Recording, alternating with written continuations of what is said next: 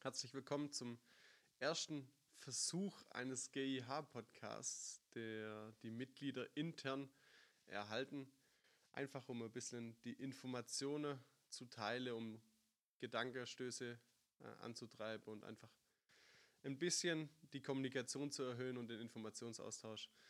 Ich habe heute zu Gast ähm, den Benedikt Schwertl, der Mitarbeiter der GIH-Stelle. Ich bin der Marc Steiger, ich bin ein relativ junger Energieberater, bin seit ein paar Monaten dabei und dann haben wir einfach mal gesagt, hey, wir fangen jetzt mal den Podcast an. Mal schauen, wo es hinge hingeht und jetzt darf sich der Benedikt erstmal vorstellen. Ja, auch von mir einen schönen guten Tag.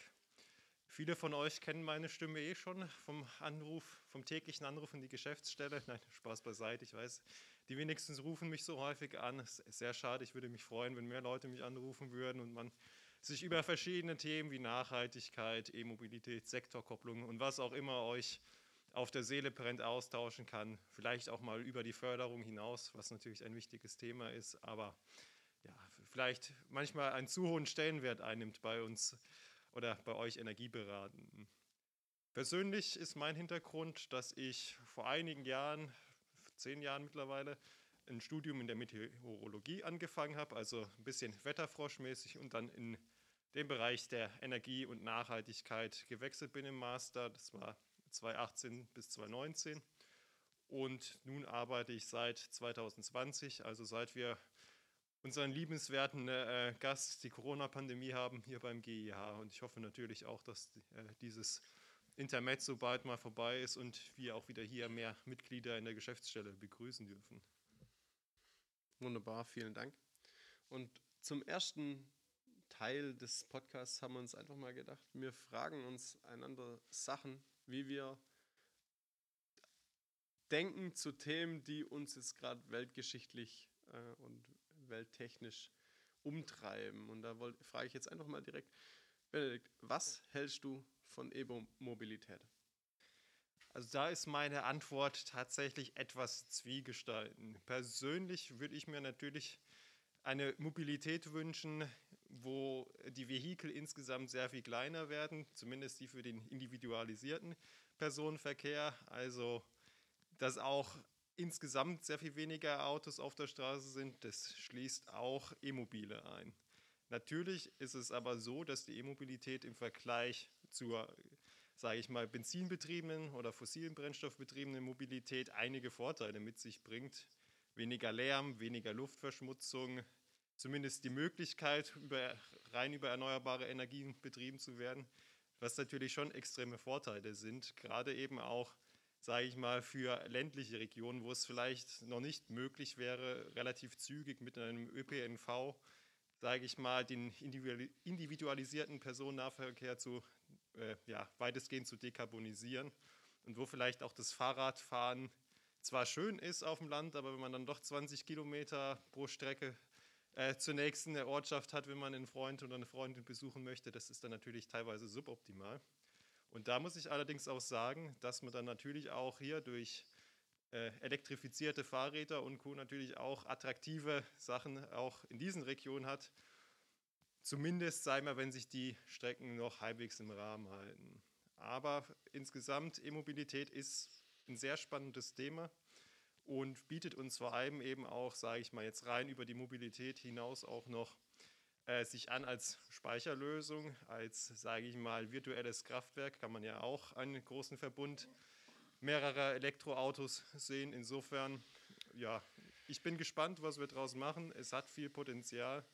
Und dennoch hoffe ich, dass wir einfach zumindest es schaffen, die Städte weitestgehend für kleine Vehikel und größere ÖPNV-Vehikel ähm, frei zu bekommen. Das wäre so mein Traum. Das ist ja schon mal was. Ich sag mal, das, was du jetzt gerade angesprochen hast mit der, mit der Speicherlösung, das wäre natürlich noch was, wenn man so ein Elektroauto als fahrbarer Speicher mit in die Förderung reinpacken könnte, damit es ein bisschen attraktiver wird für die Leute. Weil ich sag mal, leider ist es ja oft so in Deutschland, dass es eigentlich nur über den Geldbeutel geht. Und die, ich sag jetzt mal, die Leute intern, die Energieberatung machen, die machen das ja schon eigentlich, oder sie machen es hoffentlich, weil sie das aus individuellen Gründen machen, nicht weil es den Reibungswiderstand zwischen den Fingern erhöht. Ähm, ja, das ist halt natürlich die Frage. Wie macht man das, wie macht man es attraktiver, die E-Mobilität? Ist es, sollten vielleicht Leute von Übersee, wir sollen ja branchenneutral sein, ähm, ist es gut, dass sie sowas ähm, antreiben oder ist es nicht gut, dass sie sowas antreiben?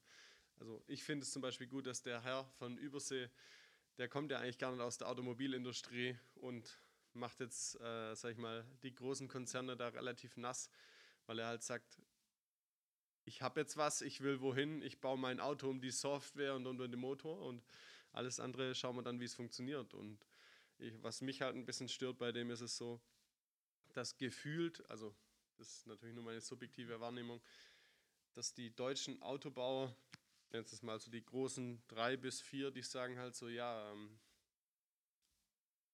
wir sind zwar schon gut unterwegs und Made in Germany ist ja vom Ingenieursdasein schon immer eine Macht gewesen, aber gefühlt hinken die dem Mann von Übersee einfach hinterher. Und haben sie das verpennt oder waren sie einfach zu stur? Und eigentlich hätten sie ja ab dem Moment, wo der Abgasskandal dann war, mal merken müssen, dass es nicht der Weg ist, wo sie hin sollten. Natürlich kann man auch sagen, ähm, was auch problematisch ist, wir bauen zwar immer effizientere Motoren, aber die Motoren werden immer leistungsstarker. Das ist so eine Sache.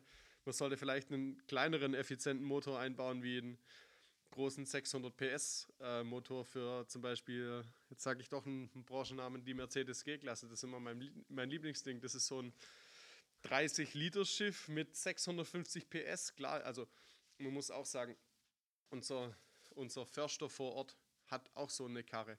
Aber das liegt halt daran, weil er damit halt in den Wald geht, äh, Sachen rauszieht, ähm, Steilhänge hochfährt und sowas. Das ist wirklich ein Arbeitsgerät für ihn. Aber wenn ich jetzt vorhin, als ich hergefahren bin, war es wieder so, in so einer Einfahrt von so einer, ich nenne es mal Schickimicki-Butze, äh, standen auch so zwei Vehikel vorne draußen. Ich habe mir eigentlich auch so gedacht, so, also eigentlich gehe ich jetzt mal nicht davon aus, dass du jetzt im Wald arbeitest, wenn du zwei weiß glänzend lackierte Mercedes G-Klasse in, äh, in der Einfahrt stehen hast. Das wird es wahrscheinlich auch tun, wenn du das ein bisschen geringer hältst, weil die Produktionskosten sind enorm. Das kommt ja noch alles dazu, nicht nur der Spritverbrauch, sondern die Produktionskosten sind ja auch dazu. Wenn du einen höheren Standard fährst, brauchst du mehr Kleinteile und das sind auch kleinere oder bedeutet auch wieder, dass es bessere Sachen sind. Und das ist die Frage, was, was macht man dann, dass die E-Mobilität attraktiver wird für die Leute? Also die, von dir jetzt eben angesprochenen, ich nenne es mal Großvehikel, ich glaube, äh, da muss ich jetzt als jemand, der großer Fan von Nachhaltigkeit ist, äh, nicht so viel Zeit drauf verwenden. Es ist, ja, in meinen Augen, es gibt genau zwei Vorteile, also tatsächliche Vorteile an SUVs. Man kann höher sitzen, das kann für einige, sage ich mal, in der Bewegung eingeschränkte Leute durchaus im Mehrgewinn sein. Und zum anderen, ich habe es ja gerade eben angesprochen, wenn wir die Batterien als virtuelles Kraftwerk ansehen, als Speicherlösung, dann wäre das der einzige sinnvolle Verwendungszweck für diese Geräte. Ansonsten, äh, es, es zeugt in meinen Augen von einem sage ich mal, noch wirklich unausgegorenen Nachhaltigkeitsverständnis, das davor liegt, dass Autos immer größer, immer schwerer sein müssen. Das ist also es ist nicht nur aus Effizienzperspektive, wie es ja von den Energieberatenden meistens betrachtet wird, eine Katastrophe. Also sondern eben auch aus der Perspektive, dass die Städte und so weiter immer unübersichtlicher werden. Und dadurch hat man natürlich so einen sich selbst verstärkenden Effekt, dass dann nachkommende Autos noch mal größer sein will, weil es dann darum geht, dass man immer den größten, das größte haben muss. Und ja, so was vor einigen Jahren noch ein richtig großer SUV ist, wirkt mittlerweile selbst in meinen Augen wie ein Kleinwagen. Und vor 15 Jahren habe ich noch, als ich einen Porsche Cayenne gesehen habe, was ist denn das für eine übertrieben große Scheißkiste? Also entschuldigen Sie bitte die Sprache, aber und jetzt, wenn ich mir so einen Ur-Cayenne anschaue im Vergleich mit einem X5 oder einer Mercedes G-Klasse, dann denke ich mir, was ist denn das für ein Kleinwagen? Und wenn man einfach die Materialströme dahinter betrachtet, wie viele Ressourcen wir verbrauchen, das ist schon sehr, sage ich mal, bedenklich. Aber jetzt, um auf deine Frage zurückzukommen mit der E-Mobilität, also das ist für mich tatsächlich, diese Riesenautos zu elektrifizieren, ist für mich der falsche Ansatz. Sie sollten einfach mindestens aus Städten verschwinden und tatsächlich nur noch in von dir geschilderten, äh, sage ich mal, Zwecken eingesetzt werden, wo sie eben auch sinnvoll sind. Ich glaube, was wir da eben haben, ist, dass wir, sage ich mal, ja, ein bisschen unseren Automobilmarkt amerikanifiziert haben. Da drüben über dem Teich ist er, sage ich mal, noch wesentlich mehr Usus, dass man ein sehr großes Auto fährt, wobei man da halt auch meistens wirklich, wenn man auf dem Land ist, dann ist man da halt auch wirklich 100 Kilometer von der Stadt entfernt und macht dann halt auch alles selber. Das ist einfach, sage ich mal, eine ganz andere Lebensrealität als hier. Hier brauchten nicht 99 Prozent der Leute einen Pickup-Truck. Wirklich nicht.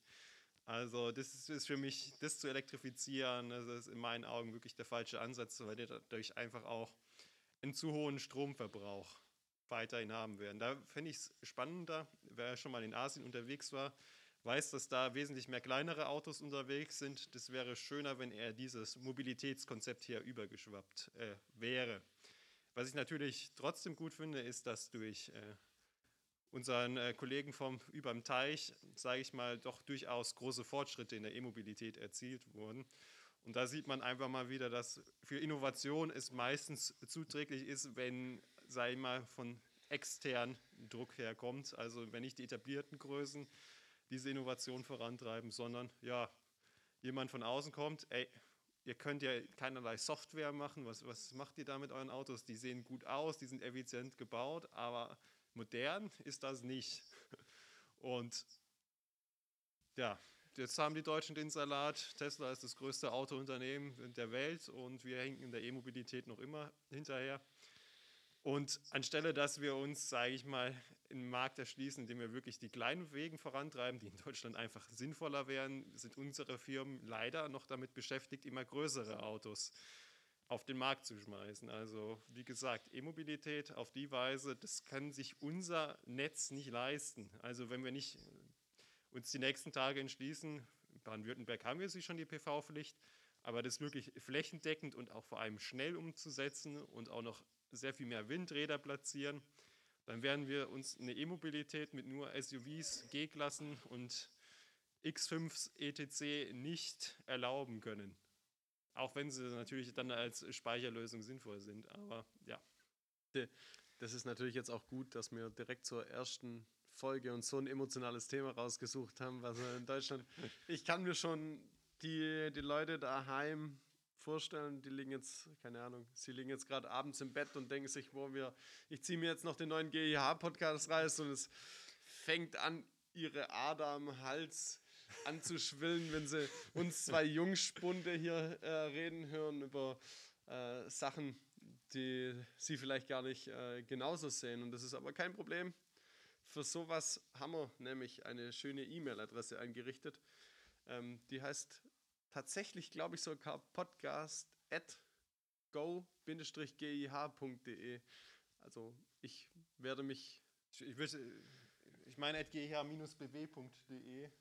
Aber äh, ja. Wir, wir, wir schreiben es unter dem Podcast, die E-Mail-Adresse. Und dann können Sie einfach bombardieren Sie uns mit Sachen, auf die Sie Bock haben. Wir werden dann darauf antworten oder auch nicht. ja.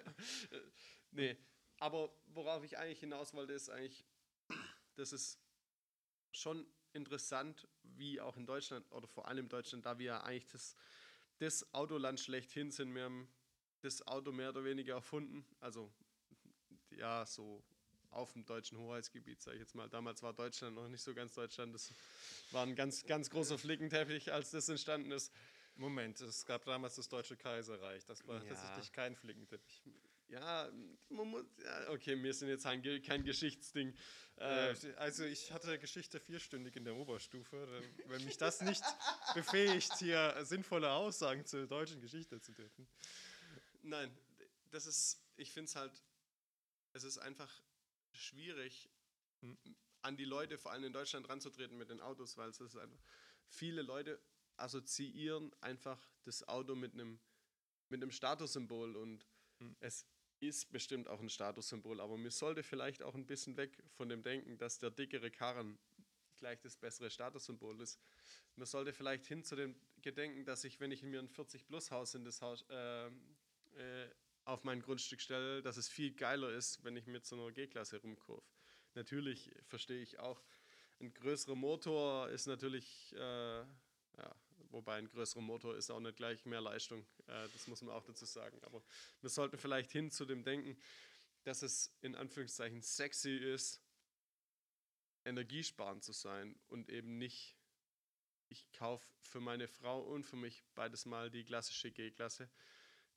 Ich muss zwar zwei Jahre drauf warten, dafür brauche ich danach 30 Liter Sprit äh, auf 100 Kilometer, aber ich fahre halt mit meiner Frau nur sonntags zum Eiskaufen damit und sonst fahre ich mit der S-Bahn ins Geschäft, was ja schon gut ist. Ja. Es ist ja schon gut, wenn du mit der S-Bahn ins Geschäft fährst, aber dann, man muss sich dann echt im, im Stadtgebiet sowas nicht anschaffen.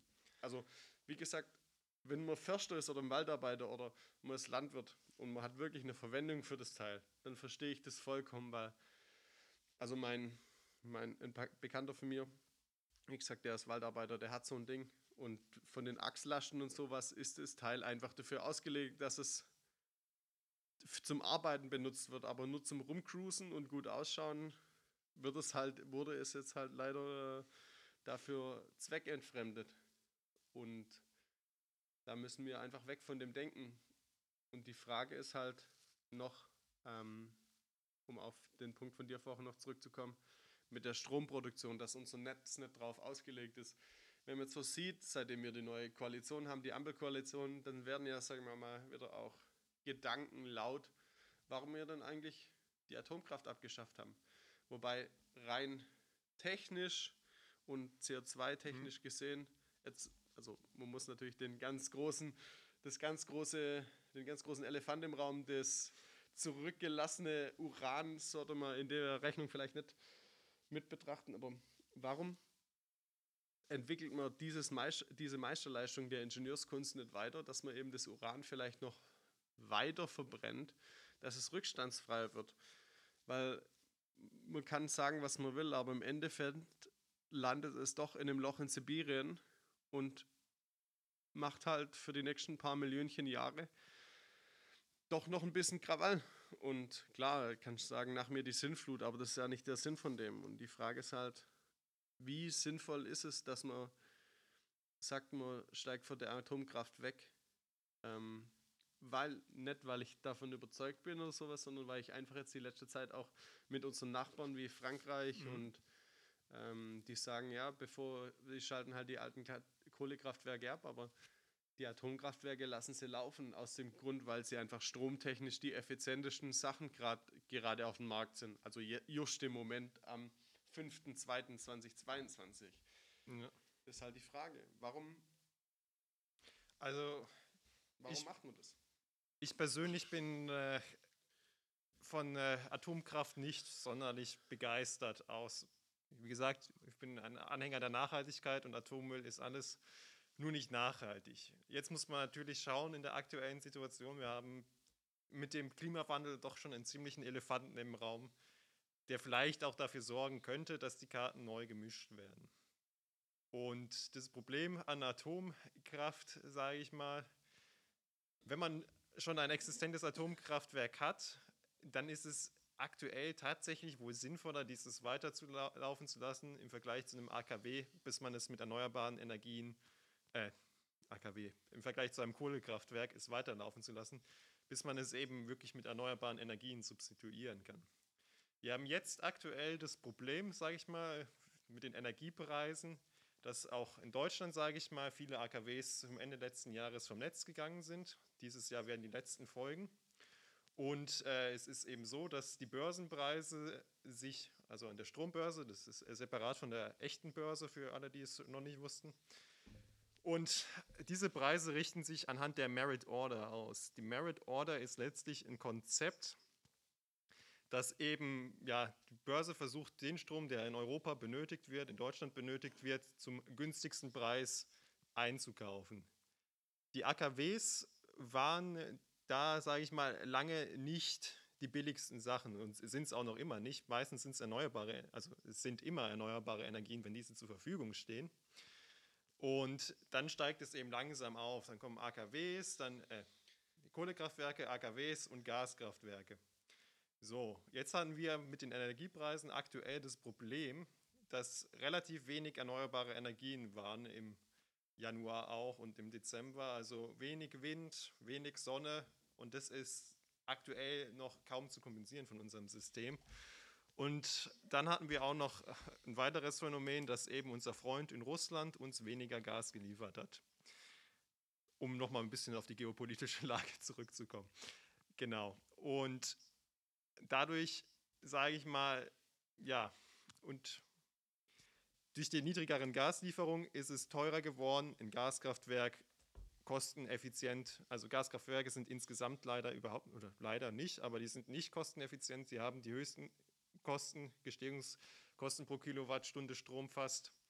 Und dadurch, dass die AKWs rausgefallen sind aus dieser Merit Order, sind plötzlich die eigentlich überteuerten Gaskraftwerke reingerutscht. Und dadurch ist der Strom als Ganzes für uns wesentlich teurer geworden. Einfach eben dadurch, dass wir A, weniger erneuerbare Energien haben, B, weniger Gas und es teurer einkaufen müssen und C, AKWs rausgefallen sind. Das heißt einfach, dass wir den ansonsten günstigen Strom jetzt zu Premiumpreisen einkaufen müssen.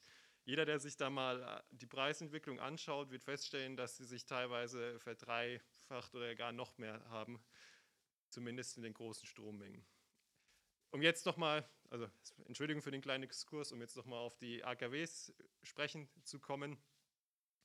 Da haben wir, wie gesagt, mit dem Klima relativ niedrige Emissionen natürlich. Also eigentlich durch die Kernspaltung kaum welche. Aber wir haben eben diesen radioaktiven Müll zum einen, für, de, für dessen Endlagerung wir noch immer, auch global gesehen, keine sinnvolle Lösung gefunden haben.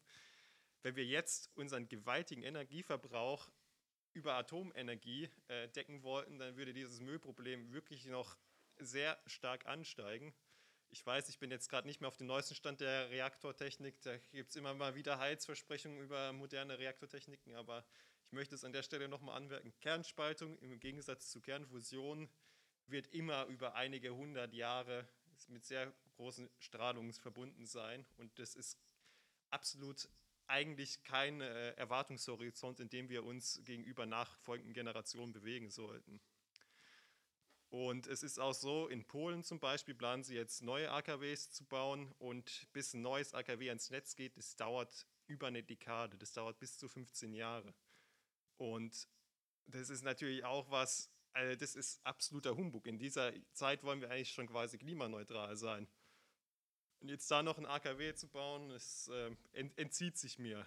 Aber um nochmal auf Deutschland auch zurückzukommen, es wäre hier vielleicht tatsächlich sinnvoller gewesen, noch einige von unseren besten AKWs weiterlaufen zu lassen für ein paar Jahre, bis wir zumindest noch ein bisschen mehr Erneuerbare wieder aufgebaut haben. Aber das ist, ja, wir haben uns nach Fukushima dafür entschieden, jetzt auszusteigen. Ich finde es nach wie vor sinnvoll, dass wir ausgestiegen sind aus der Atomenergie. Aber wir haben es eben in dieser Zeit, die wir seitdem geschafft haben, nicht geschafft, die Energie, den Energieverbrauch zu reduzieren, auf gesamtdeutscher Ebene betrachtet. In einigen Sektoren ist er sogar angestiegen, auch wenn die Energieeffizienz überall wesentlich gesteigert werden konnte. Und wir haben es auch vor allem nicht geschafft, entsprechend erneuerbare Energien aufzubauen. Weswegen ja auch, wenn man sich die deutsche Produkt Stromproduktion anschaut, man feststellt, dass nach äh, Fukushima tatsächlich noch mal mehr Kohle ans Netz gegangen ist. Also das, was an Kohlestrom eingespeist wurde, zwischendurch sogar wieder angestiegen ist. Naja, da hat vielleicht auch die Angst davon reingespielt, dass eben so ein Ding um, uns um die Ohren fliegt. Das ist halt auch so eine Sache, wenn ich mhm. weiß. Das nächste ist, glaube ich, bei Heilbronn unseres, kann das sein? Ja. Bei Heilbronn steht, glaube ich, eins Neckar, ne Neckar West. Neckar West. Äh, und ja, ich sag mal, das brutzelt da, sage ich jetzt mal, schon seit mehreren Jahren vor sich hin und äh, eigentlich, äh, hm, wie viel Energie in so einem Kilogramm ähm, radioaktivem Material herrscht, das ist schon brutal und es ist aber gut, wie gesagt, ich bin da auch bei dir, es ist gut, dass wir ausgestiegen sind, nur haben wir halt leider noch keine Alternative gefunden, wie wir das kompensieren können und da gebe ich dir voll recht, da gebe ich dir wirklich voll recht. Müssen wir vielleicht noch einen Physiker einladen, ähm, was, das, was das, das Optimum wäre, so wie, wie es, rein theoretisch, das ist ja eine theoretische Sache, wie es theoretisch wäre, dass mhm. man so eine rein oder mit Atomkraft Energie erzeugt, dass es eben den Atommüll, dass der nicht überbleibt. Ob es äh, da ein Rechenbeispiel gibt, oder ob es kein Rechenbeispiel gibt und was man dazu dafür machen musste, dass es funktioniert, weil das wäre dann vielleicht sogar erstrebenswert, wenn man sagt, man kann da etwas herstellen, dass man die das vielleicht nahezu recht, rechtfrei ähm, zersetzt oder ich weiß nicht wieder, ich habe hab keine Ahnung, wie das also funktioniert. Also, wahrscheinlich würde man den radioaktiven Zerfall einfach versuchen zu beschleunigen. Wir sprechen ja immer von Halbwertszeiten. Eine Halbwertszeit ist quasi, wenn ich mich jetzt gerade nicht täusche, die Zeit in Jahren, äh, die so radioaktives Material braucht, bis es seine Strahlungsleistung halbiert, hat. hat. Und das ist eben momentan noch im Bereich mehrerer 10.000 Jahre, wenn ich mich gerade nicht täusche. Wenn nicht sogar mehr, glaube ich. Wenn nicht sogar mehr, genau. Und da müsste man das natürlich schon signifikant verringern können. Aber ich denke, ehrlich gesagt, es würde gemacht werden, wenn es möglich ist. Und stattdessen sind die Leute ja eher bei der Kernfusion am Forschen. Und das ist auch, das ist technisch ungleich schwieriger als ein Atomreaktor, macht auch kaum Fortschritte. Deswegen kann ich mir nicht vorstellen, dass, sage ich mal, die, die ganzen, also wirklich schlausten Köpfe der Welt, die da mit an dieser Kernfusionstechnik forschen, dass die nicht auch weiter an der Atomenergie forschen würden, wenn es denn eine technisch gut machbare Lösung dafür gäbe, dass wir einfach die Strahlungsabfälle reduzieren könnten. Also wäre jetzt zumindest mein Ansatz dafür. Ich, ich bin in dem Bereich, ich habe zwar mal Physik ein bisschen studiert innerhalb meines Wetterstudiums, aber Kernenergie und so, ja, damals wusste ich noch, wie es genau funktioniert, mittlerweile nicht mehr. Kurzen Ausflug, was ist der Unterschied zwischen Kernfusion und Kernschmelze? Bei Kernfusion erzeugt man die Energie dadurch, dass man, sage ich mal, Atomkerne oder Atome mit relativ niedriger Masse, also Wasserstoff, Helium, äh, miteinander verschmilzt und dadurch die Energie freisetzt. Da wird allerdings extrem viel Energie benötigt, also extrem viel Wärme benötigt, in mehrere Millionen Grad. Das schafft man nur über Magnetfallen, weil kein Material dieser Welt hat irgendwie eine Chance, wenn da was so Warmes drankommt. Das heißt, man muss gewaltige Magnetfallen schaffen, die dieses Plasma, nennt man das dann, in der Mitte gefangen halten. Und um dieses eben stabil zu halten, das ist das, was äh, gerade, sage ich mal, alle versuchen. Letztes Jahr gab es einen größeren Durchbruch in den USA. Das kostet aktuell noch mehr Energie, als das es erzeugt. Und ja, wie gesagt, Kernfusion heißt einfach Kerne zusammenbringen und die dadurch erzeugte Wärme nutzen, passiert in der Sonne ständig. Und bei Kernspaltung machen wir das Gegenteil. Da haben wir ein relativ schweres Atom. Das wird dann auch mit Energie. Mehrere Atome, ja. Ähm, haben wir mehrere Atome und, also, nee, eigentlich tatsächlich haben wir am Anfang, wir haben ein schweres Atom, das wird, wenn ich mich jetzt nicht täusche, irgendwie gespalten. Das wird gespalten, genau. Und dieses relativ schwere Atom spaltet sich in leichtere Endprodukte auf. Und wenn sich etwas in leichtere Endprodukte aufspaltet, da muss Energie frei werden. Und diese frei gewordene Energie ist letztlich das, was wir in der Kernspaltung oder in der Kernenergie nutzbar machen können. In riesigen Turbinen und so weiter dann wiederum. Okay. Gut. Wenn ich mich gerade nicht täusche. Aber wie gesagt, äh, ich empfehle immer, äh, die Angaben jetzt mit Vorsicht genießen. Das ist ungefähr acht Jahre her, dass ich mich damit beschäftigt habe. Also wahrscheinlich stimmt es nicht mehr zu 100 Prozent. Vielleicht, vielleicht kennt jemand einen Physiker, der sich bereit erklärt, uns darüber mal exzessiv ja. auf äh, für normalsterbliche Menschen aufzu, aufzuklären. Ja, ansonsten können wir auch ein Tablet nehmen und einfach nebenbei mal Kernenergie eintippen und die Funktionsweise. Aber wie gesagt, Kernfusion einfach was zusammenbringen, Spaltung etwas trennen. Und in beiden Fällen wird Energie frei. Nur die Fusion braucht gerade noch mehr, als das er bringt. Ja, aber dafür ist die Kernfusion quasi abfallfrei. Wenn man sie hinbekommt, dann sind die Strahlungsrückstände, die dabei entstehen, innerhalb von einem Jahr quasi ungefährlich. Das ist so das, weswegen auch alle Leute daran forschen, weil man sich eben diese Endlagerproblematik schenken kann. Dann wäre das doch schon mal ein Ding. Na, aber wie gesagt, es wird seit den 80ern oder 90ern erforscht. Jetzt haben wir 2020 Ui. und wir sind noch immer auf dem Stand, dass ein Plasma in, äh, in allermeisten Fällen wesentlich mehr Energie verbraucht, als dass es produziert ich denke nicht, dass das eine Lösung ist, die wir haben werden, bevor wir klimaneutral sein möchten. Also es ist, es ist glaube ich, für Science-Fiction-Anhänger wie mich, es ist eine tolle Technologie, aber vielleicht in der zweiten Hälfte dieses Jahrhunderts oder erst in der ersten Hälfte des nächsten Jahrhunderts gar. Und dann, wenn wir das hinbekommen, dann können wir vielleicht auch wieder, sage ich mal, dieses von allen geliebte Wachstum fortsetzen. Aber unter aktuellen Bedingungen ist eigentlich, gibt es nur eine Lösung auf dem Energiemarkt und das ist einfach schauen, wie wir den globalen Energieverbrauch reduzieren können. Dadurch werden wir uns einige Probleme wirklich vom Hals schaffen. Aber es würde eben auch tatsächlich mit Einschnitten in unserer gewohnten Lebensqualität einhergehen. Das war jetzt ein schöner Abschluss zur ersten Folge. Vielen Dank, Benedikt. Vielen Dank, Marc, dass du mich eingeladen hast. Und auch nochmal die, die Aufforderung jetzt an die Zuhörer. Schreibt uns E-Mails, macht euch lustig über uns, bringt Themenvorschläge, ladet euch selbst ein. Ich glaube, der Marc freut sich immer, wenn er hier spannende Gäste hat. Das auf jeden Fall. Also, wie gesagt, einfach die E-Mail steht hoffentlich dann unter dem Podcast. Wir wissen jetzt im Moment noch nicht so ganz, wie es dann ausschaut, wie wir den Podcast ausstrahlen werden, aber wenn Sie ihn anhören, dann haben Sie ihn ja gefunden und das ist ja gut. Dann einfach die E-Mail anklicken, uns eine E-Mail schreiben und dann reagieren wir schon drauf. Vielen Dank für Ihre Zeit und auf Wiederhören. Vielen Dank. Ciao.